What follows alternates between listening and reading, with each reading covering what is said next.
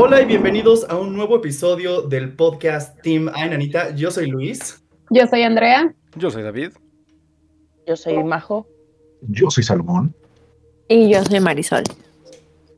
Y pues bueno, vamos a continuar, ¿verdad? Con nuestras anécdotas. Bueno, sus anécdotas, las que nos mandan al correo contacto arroba enanita.mx, las que nos hacen llegar a través de Facebook o nos escriben en Instagram. De verdad, muchas gracias a todas las personas que nos comentan, nos comparten y nos escriben sus anécdotas paranormales, porque pues este espacio para compartirlas está bien chido con todo el tiempo.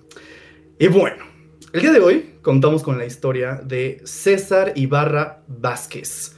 Entonces, vamos a empezar su anécdota. Ahí les va. Dice. Durante la construcción de la casa de mis padres, al excavar para hacer los cimientos, en la parte trasera del terreno, por donde ahora es el baño principal, debajo de unas formaciones muy extrañas de barro comprimido, se encontraron unos huesos. Creyeron que eran de animal, pero eran demasiado grandes para ser de algún perro y eran muy pequeños para ser de caballo, por lo que dedujeron que eran de un humano. Los extrajeron y midieron con los de papá, y eran aproximadamente del mismo tamaño, un poco más largos. Algunos huesos extra fueron encontrados. Según recordamos eran como de la cadera y así. Mi mamá comentó que se podían sacar y llevar al cementerio. Se quedó pensando y recordó que solo si era la osamenta completa. Por la posición en la que se encontraba y las partes que había, estaba dividido entre el patio de la casa del vecino y la nuestra. Así que era imposible poder sacar los restos completos, por lo que decidieron colocarlos donde los habían encontrado, con la diferencia de que la tierra que los cubría ya no sería la misma, sino piedras y cemento.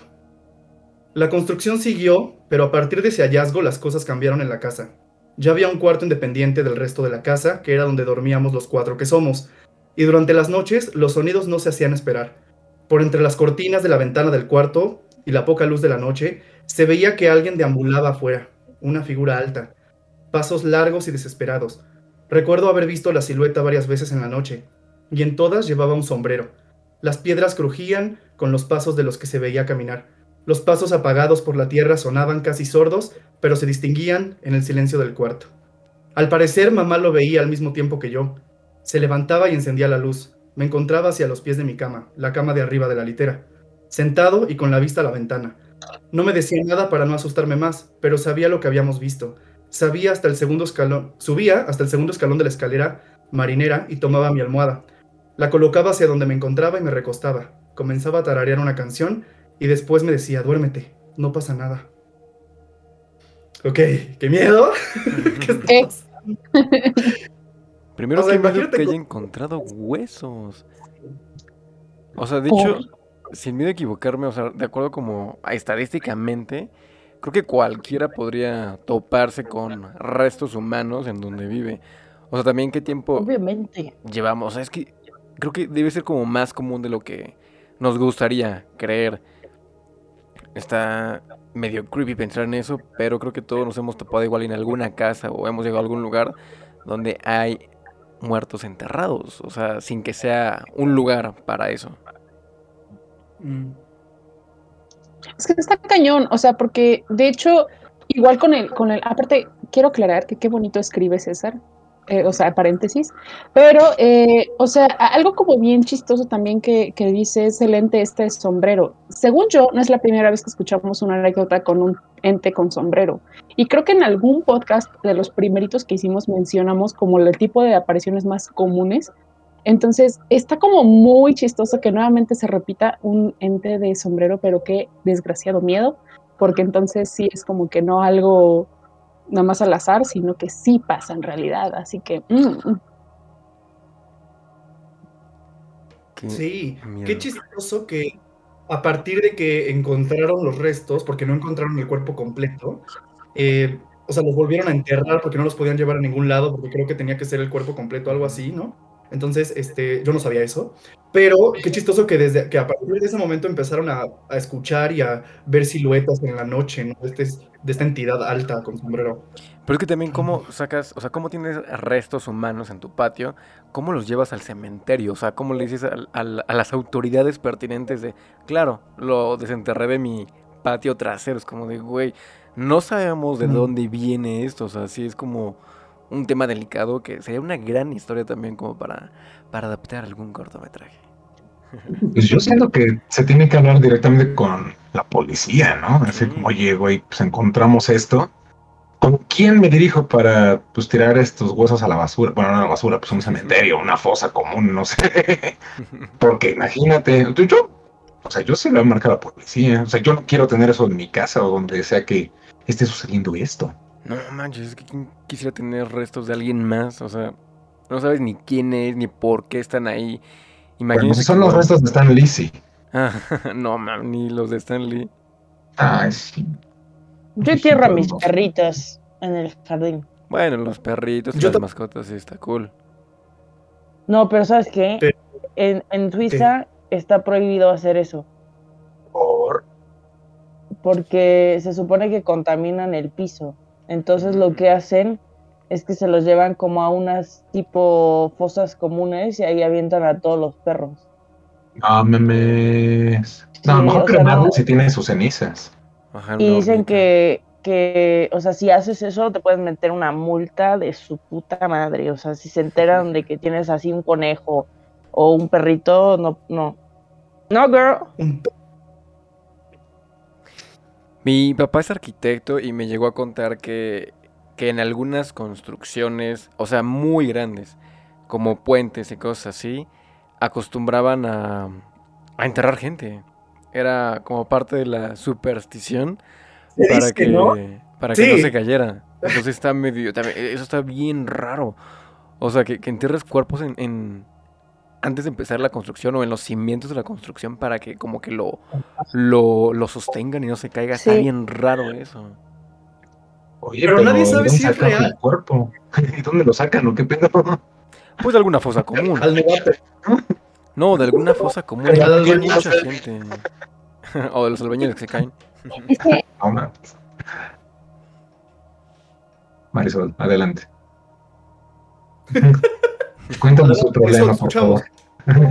Hola. Adelante, No, de hecho yo también había escuchado lo que, lo que dice David, de que en algunas construcciones siempre hay algún cuerpo, un alma que se queda cuidando la construcción. Y alguna vez hace muchos años se lo contaba a Salo, de que en la mayoría de las construcciones que ha habido siempre hay alguien que fallece, porque es como, pues para cuidar, o sea, como tal para cuidar el lugar. Y lo que decían de a lo mejor encontrar estos restos humanos, no sé si ustedes han visto les da la curiosidad de hace muchos años ver fotografías, por ejemplo, ahorita de Puebla, de cómo era la ciudad, de que habían poquitas casas en cualquier lado y para llegar, por ejemplo, de aquí a Cholula, donde se encuentren, o sea, céntrico, era caminos larguísimos, ¿no? Ahora imagínense en el tiempo de la revolución, de todo eso, a la gente que enterraban, cementerios había por todos lados, ¿no? Porque era la periferia, que es donde comúnmente había los cementerios.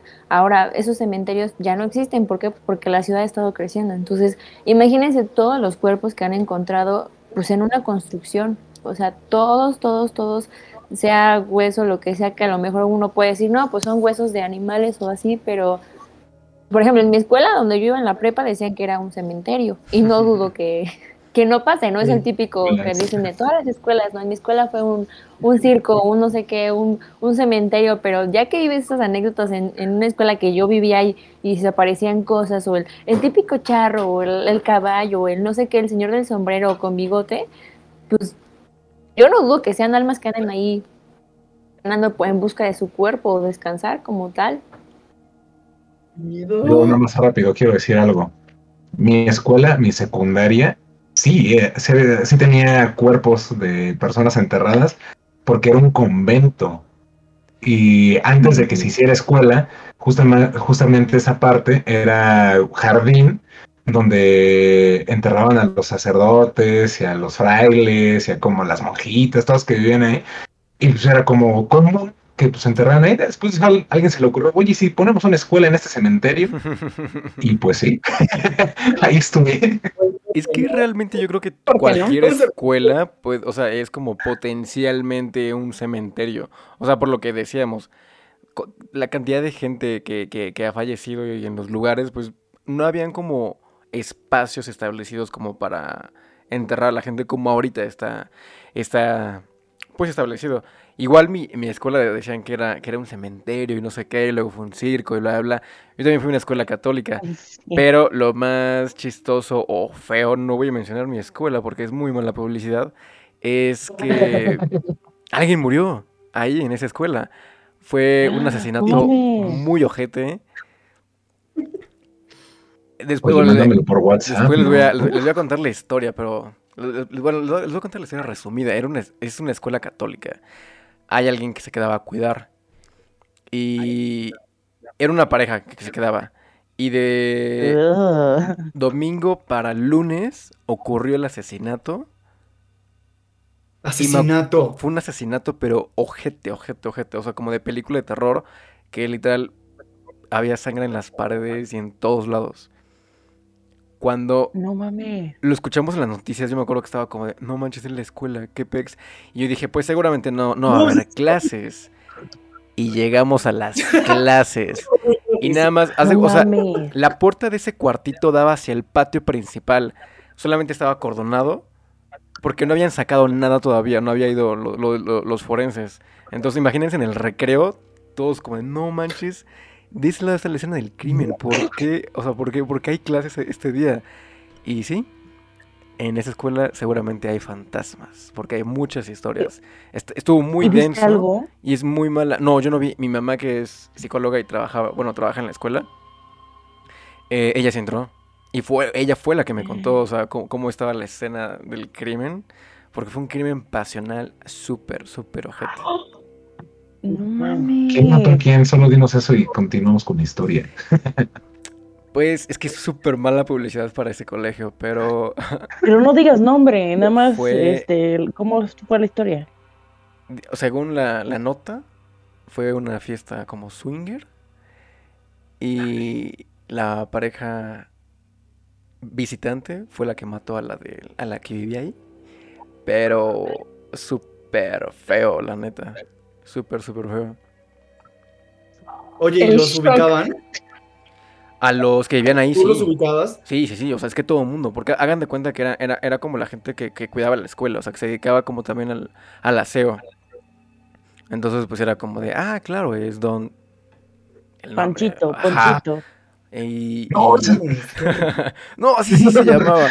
Sí, digo, no, o sea, que, que, que en paz descansen, porque sí, yo estoy casi seguro que, que si hay algún fantasma, debe ser de, de alguno de ellos. Y también tiene mucha mala fama, creo que todo lo, lo que tenga que ver como con religión, con conventos, con, con monjitas y todo. Y suma- sumando, o sea, súmenle todo esto a, a esa escuela y todo eso, sí, la, las leyendas incrementaron muy cañón después de eso. Ah, Pues sí. No, pues cómo no. No, muy, pues sí. muy darks. Qué fuerte.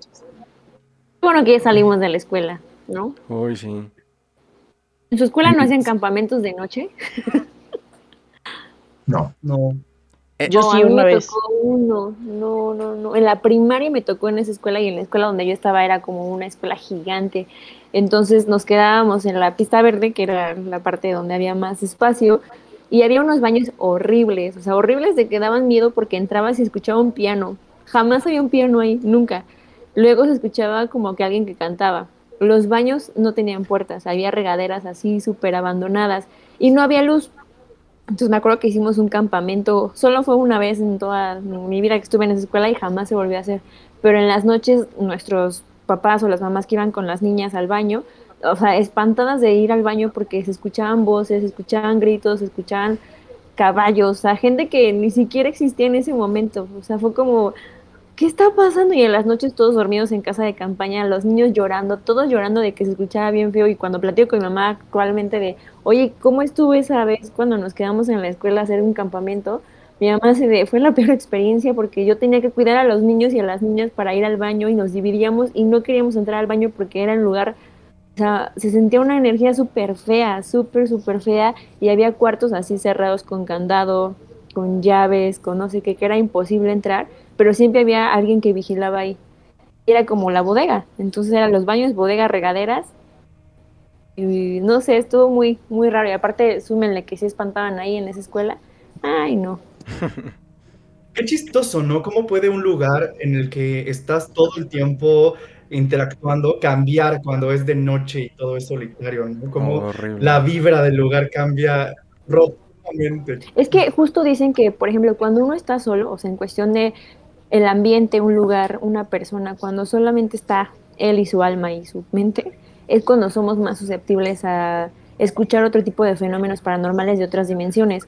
¿Por qué? Pues porque nuestra mente está como a las vivas escuchando y buscando como alguna respuesta que no queremos escuchar, pero que necesitamos saber que hay algo más.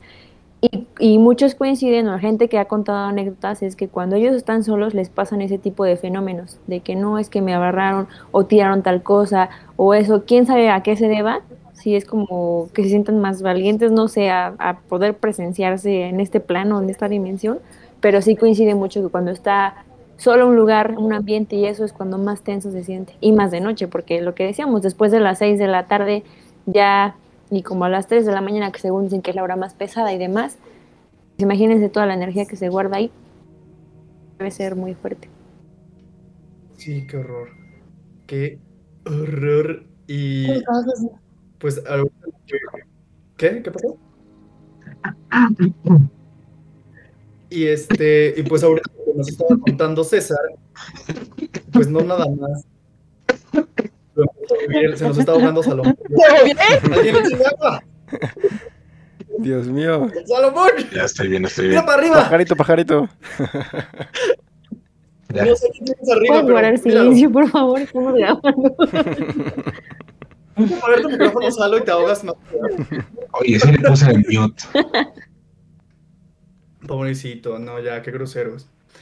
Este, lo chistoso de la anécdota de César es que lo está viviendo también su mamá, ¿no? Que no solamente él empezó a percatarse de este tipo de cosas, sino que también su madre. Entonces, ahí les va la segunda parte de esto. A la mañana siguiente, aún con los nervios por lo que había visto, me relajaba porque mamá estaba ahí. Cada noche eran cosas distintas. En algunas, dentro del cuarto se escuchaba la respiración extra de alguien, una respiración no reconocida, ya que siempre habíamos dormido los cuatro juntos, así que nos reconocíamos cuando dormíamos. El clima cambiaba y a veces, como han llegado a contar, un aroma a tierra vieja y flores, algo extraño. Durante la escuela mamá se quedaba sola desde las 7.30 de la mañana hasta la 1 de la tarde que iba por nosotros a la escuela. Papá entraba a la misma hora que nosotros, por él llegaba a casa hasta el cuarto de la tarde.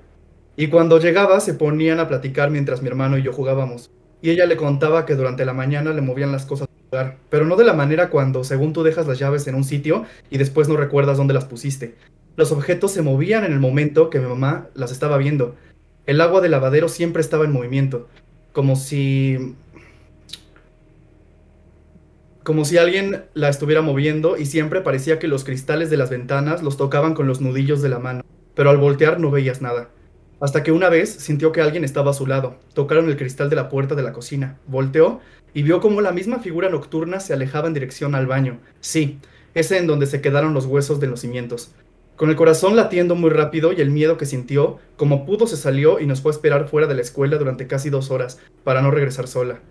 Yo tenía como unos ocho años, y durante esa noche la presencia de alguien dentro del cuarto no se iba. Se sentía cada vez más fuerte, tanto que nunca hemos sido... Me llamo. Este, oportuno, ¿no? Eso sí da miedo. Eh, se sentía cada vez más fuerte. Tanto que nunca hemos sido muy religiosos, pero mamá se puso a rezar.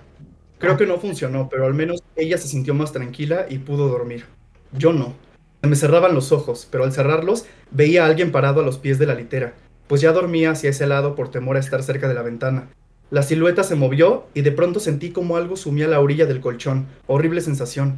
Mi reacción fue taparme la cara para no ver nada más de lo que ya había visto. Pero esa sensación, como cuando se te quedan viendo fijamente, se apoderó de mí. Me dejó inmóvil y no podía siquiera hablarle a mamá para que me despertara. Estaba aterrado. Mis manos me dolían por la fuerza que imprimía en los dobleces de la cobija. No sé cómo fue que despertó mamá, pero en cuanto la escuché ponerse sus sandalias, pudo escapar un sonido de mi garganta, desesperado y lleno de pánico. Hasta papá despertó. Me sentaron en la cama y no reaccionaba. Estaba petrificado y con la vista perdida. Se asustaron mucho y levantaron a mi hermano de seis años. Ya tenían el plan de dejarlo con mi abuela para poderme llevar al hospital. pues no podía reaccionar, estaba en estado de shock. De alguna manera, la voz de mi hermano me hizo reaccionar y comencé a llorar. No podía dejar de llorar. Cuando me preguntaban qué había pasado, no podía recordarlo. Solo quería dormir y que fuera de día. Decidieron que dormiríamos con ellos, y así durante una semana. Ya no despertaba por la noche, y al estar cerca de los tres me tranquilizaba y tampoco llegué a sentir nada. Después, cuando me volvieron a preguntar, pude recordar la sensación y les conté lo que había pasado. Mi abuela, que supo lo que había pasado, les recomendó a mamá que llevara a un padre, pero a falta de uno cerca, le recomendó que rociara agua bendita. Casualmente, hacía poco que habíamos hecho un viaje a San Juan Nuevo, Michoacán, y del santuario del Señor de los Milagros habían llenado unas botellas pequeñas con agua bendita. Mamá roció el agua y mi abuela dedicó una novena. Las cosas se calmaron un poco, o al menos eso habíamos creído. ¡Uh! Esa es la primera parte de esta anécdota de César Ibarra Vázquez. Nos mandará la segunda parte Maldita sea César. próximamente. Y César, gracias por dejarnos tan picados. Te pasaste. O sea, por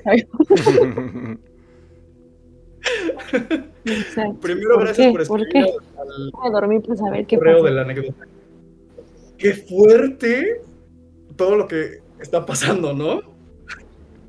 qué, qué fuerte No, que qué sea el, lugar donde, o sea, don- donde más, Sí. más recurrente es, digo, podemos jugarle como al valiente e ir a visitar algún cementerio o algún lugar abandonado, pero sabemos que las cosas se pueden quedar ahí. Digo, también sabemos que nos podemos llevar algo pegado, pero cuando es en tu casa, creo que sí es como lo más fuerte que te puede pasar.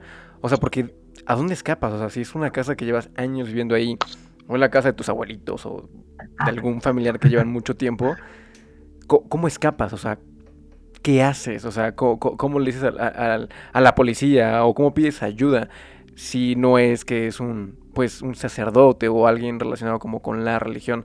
Porque él dice, digo, a pesar de que él no es como tan religioso, hicieron oración, a su mamá le ayudó para sentirse más en paz, pero a él no. ¿En dónde te puedes refugiar en esos momentos? Está muy difícil. Pues Marisol, Sí. es lo que le pasa siempre. ¿A dónde va? ¿A dónde Aquí. huyes, Marisol? A cubrirte con las sábanas de tu cama. Es la única fortaleza que puedes hacer. Eso No hay más. lo, lo pude sentir cuando él, él menciona el dolor de las manos por estar aferrado a las cobijas. Uy, qué fuerte. Qué horror. Litera. A mí, a mí sí me. O sea, mi cama está, aquí lo pueden ver, pegada a la pared. Entonces, cuando estás. Cuando giras la cabeza y. o sea, y tu cara está viendo la pared. Sientes que, o sea, que, que atrás hay un mundo de fantasmas, monstruos y entidades es extrañas. Y cuando te giras y tu espalda está cubierta por la pared, te sientes como más protegido, como de, ah, huevo, chingón, aquí puedo defenderme, ¿no? Y él en su litera era un poco lo que él, lo que él ya sentía. Exacto, pero es lo que les decía, o sea, todo ese tipo de entidades se les, o sea, dice que se llegan a esconder en las esquinas de las, de las casas, entonces, pues sí, Qué bueno que mi cuarto es redondo. El sin esquinas. Puedo ser estúpido fantasma. ¿Por, por qué no, será que se que esconden en las esquinas? porque ¿Alguien sabe por Es qué es que- en las esquinas? supongo que es porque donde se concentra más la energía, o sea, es como, como si fuera el polvo, ¿no? Como decir, el polvo se queda ahí en la esquina y al final de cuentas una energía si es negativa, pues llega a, quedarse estancada en un lugar.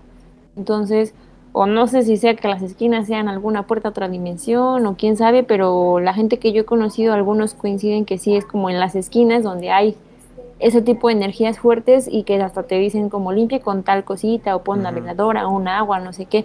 Pero, o sea, como lo que decían, justo cuando te pasa algo así en tu propia casa, a donde huyes, pues es como trata de tranquilizarte porque al final de cuentas vas a dormir ahí. O sea, a lo mejor alguna ocasión que nos pasó aquí en la casa, que de mi abuelo y eso que nos pasaba, un tío decía como, vénganse para acá. Yo, es que el hecho de que nos vayamos ahorita a las 2 de la mañana, 3, hasta tu casa, para protegernos de algo que no sabemos si va a estar aquí o nos va a seguir o qué va a pasar, pues mejor no arriesgarte, quedarte en tu casa en lo que uno crea, porque hay gente que puede creer en tal religión, puede que no, puede que tengan otras ideas y demás, es como protegerse de acuerdo a lo que uno uno llega a creer, ¿no? Como decíamos en algún episodio, todos le damos el poder y la fe y a lo que creemos, ¿no? Entonces, En nuestro caso era como, somos más de espirituales, más de reiki, más de energía, más de cortes energéticos, entonces como, pues entonces tráete pues esta cosita para limpiar, para hacer esto, este, una oración, eh, invocar a los ángeles o los arcángeles que te protejan, este, o sea, como más esa parte espiritual, agua bendita, un Padre Nuestro,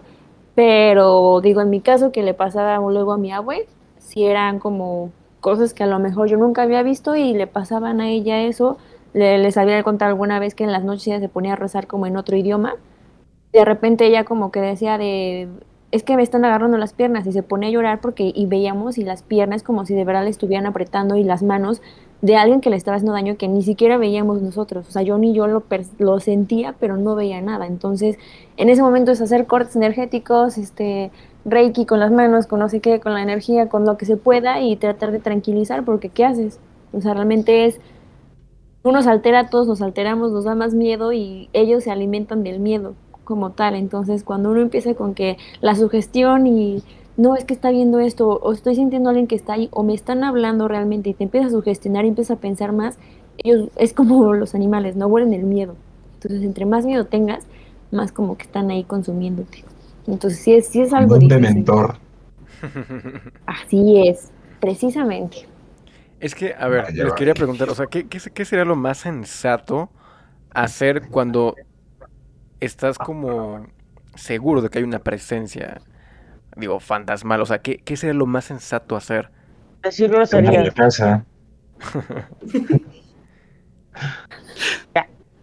Pues, Colgarte. es que Pero pon tú que sea a las 3 de la mañana, ¿qué haces?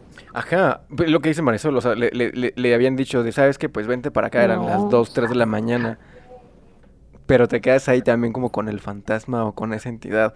¿Qué, qué se hace? O sea, realmente, si, si estamos ante alguna presencia que no sabemos de dónde viene o, o- o- o qué puede llegar a ser, ¿qué, qué se hace? Yo, yo siento, y, y ya me ha pasado dos veces, ahorita les voy a contar la última experiencia que tuve con un fantasma que fue reciente. Pero, por ejemplo, cuando estuve con, con Luis y estuvimos en la casa del papá de Pollo, fue como de, no manches, lo primero que hicimos fue de, saludos a Pollo. Lo primero fue de, ¿saben qué? O sea, es como de, perdón, o sea, si te, si te molestamos, o sea, no, no, no, es, no, es- no tenemos malas intenciones. Creo que lo más Pero pues importante si es como marcar. ¿qué? No, igual, o sea, es que sabes que, o sea, no te quiero hacer nada. Es como tratar de marcar, o sea, como marcar como paz, ¿sabes? O sea, tú buscas algo, yo no quiero que estés buscando eso aquí donde estoy yo. Tengamos, hay que llevar la, la fiesta en paz, hay que estar tranquilos con cualquier entidad y con cualquier cosa para evitar que alguien se enoje. Es lo que yo creo que sería como lo más sensato a hacer. Men, Es que es como a lo que a platicamos la otra vez, ¿no? De, por ejemplo, a lo mejor en esta dimensión nosotros creemos que ellos son los fantasmas. ¿Qué tal si en otra Ujú. dimensión es al revés? ¿Qué tal si ellos creen que nosotros somos los fantasmas? Y de hecho ellos se espantan más a lo mejor cuando nos escuchan y por eso corren y por eso se esconden, pues por decir, ahí vienen, ¿no? ¿Quién sabe? Es como la película de los otros, ¿no? Podría nadie sabe o sea realmente qué pueda pasar y lo que dice David creo que algo así sensato podría ser si recuerdan y ya han visto lo que tuvimos en el libro rojo o vayan a ver lo que estuvo súper padre ahí fue como la presencia de alguien que de, realmente yo lo sentí que les dije está en esa esquina está en ese lado y de verdad o sea lo que vivimos ese día no se vio todo en el video pero fue algo inexplicable o sea de verdad algo que hasta Axel saludos a Axel que no creen eso, se quedó como, ¿qué está pasando? Pasos, se escuchaban claramente que venían y justamente los pasos empezaron a ladrar los perros.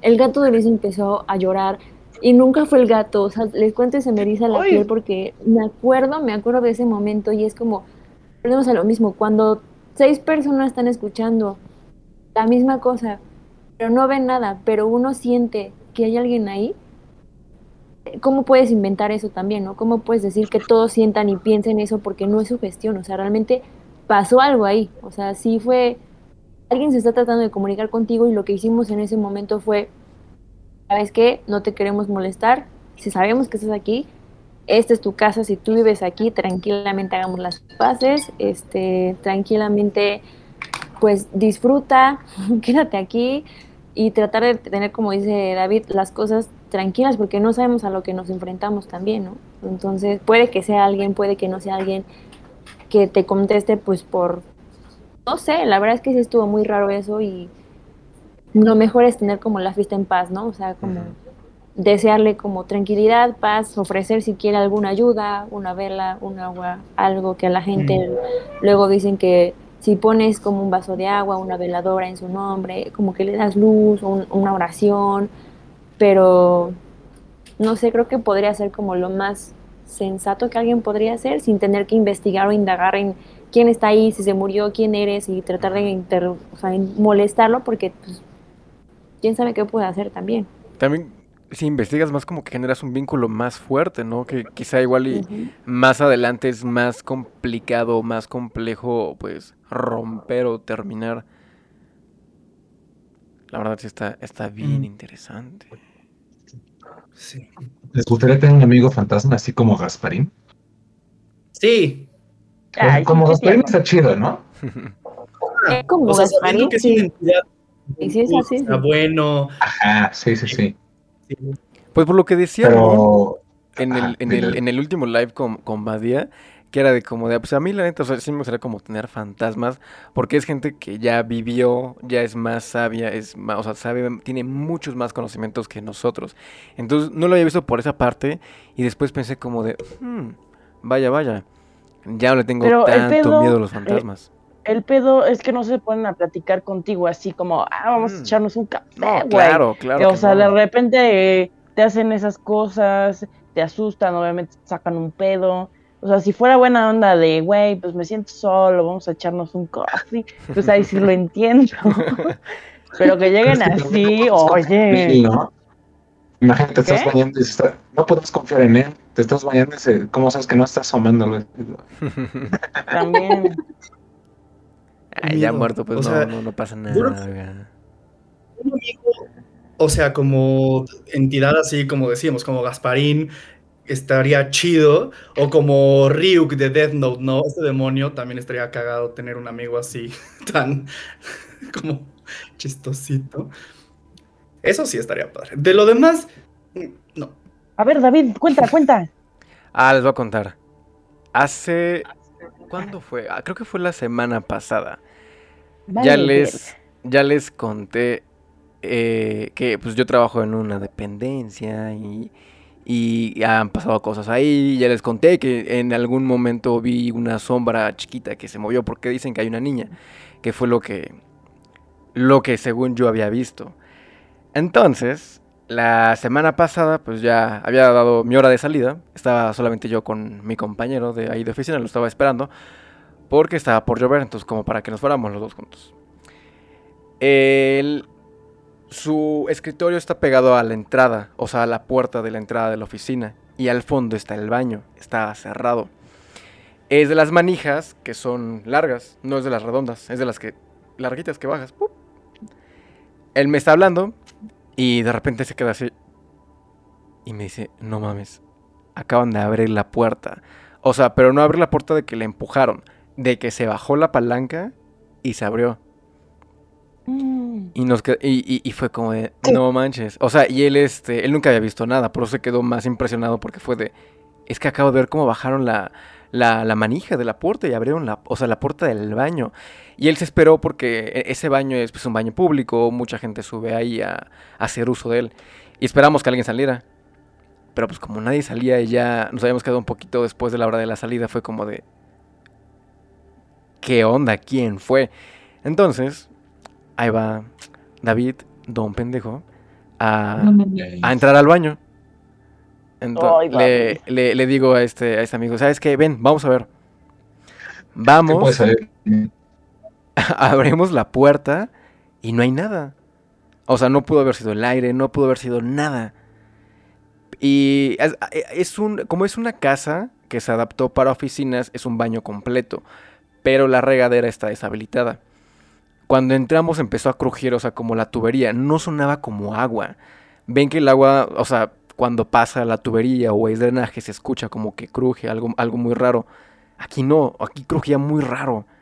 Y nunca habíamos escuchado que crujiera. No venía de la ventana, venía de ahí de la, de la regadera.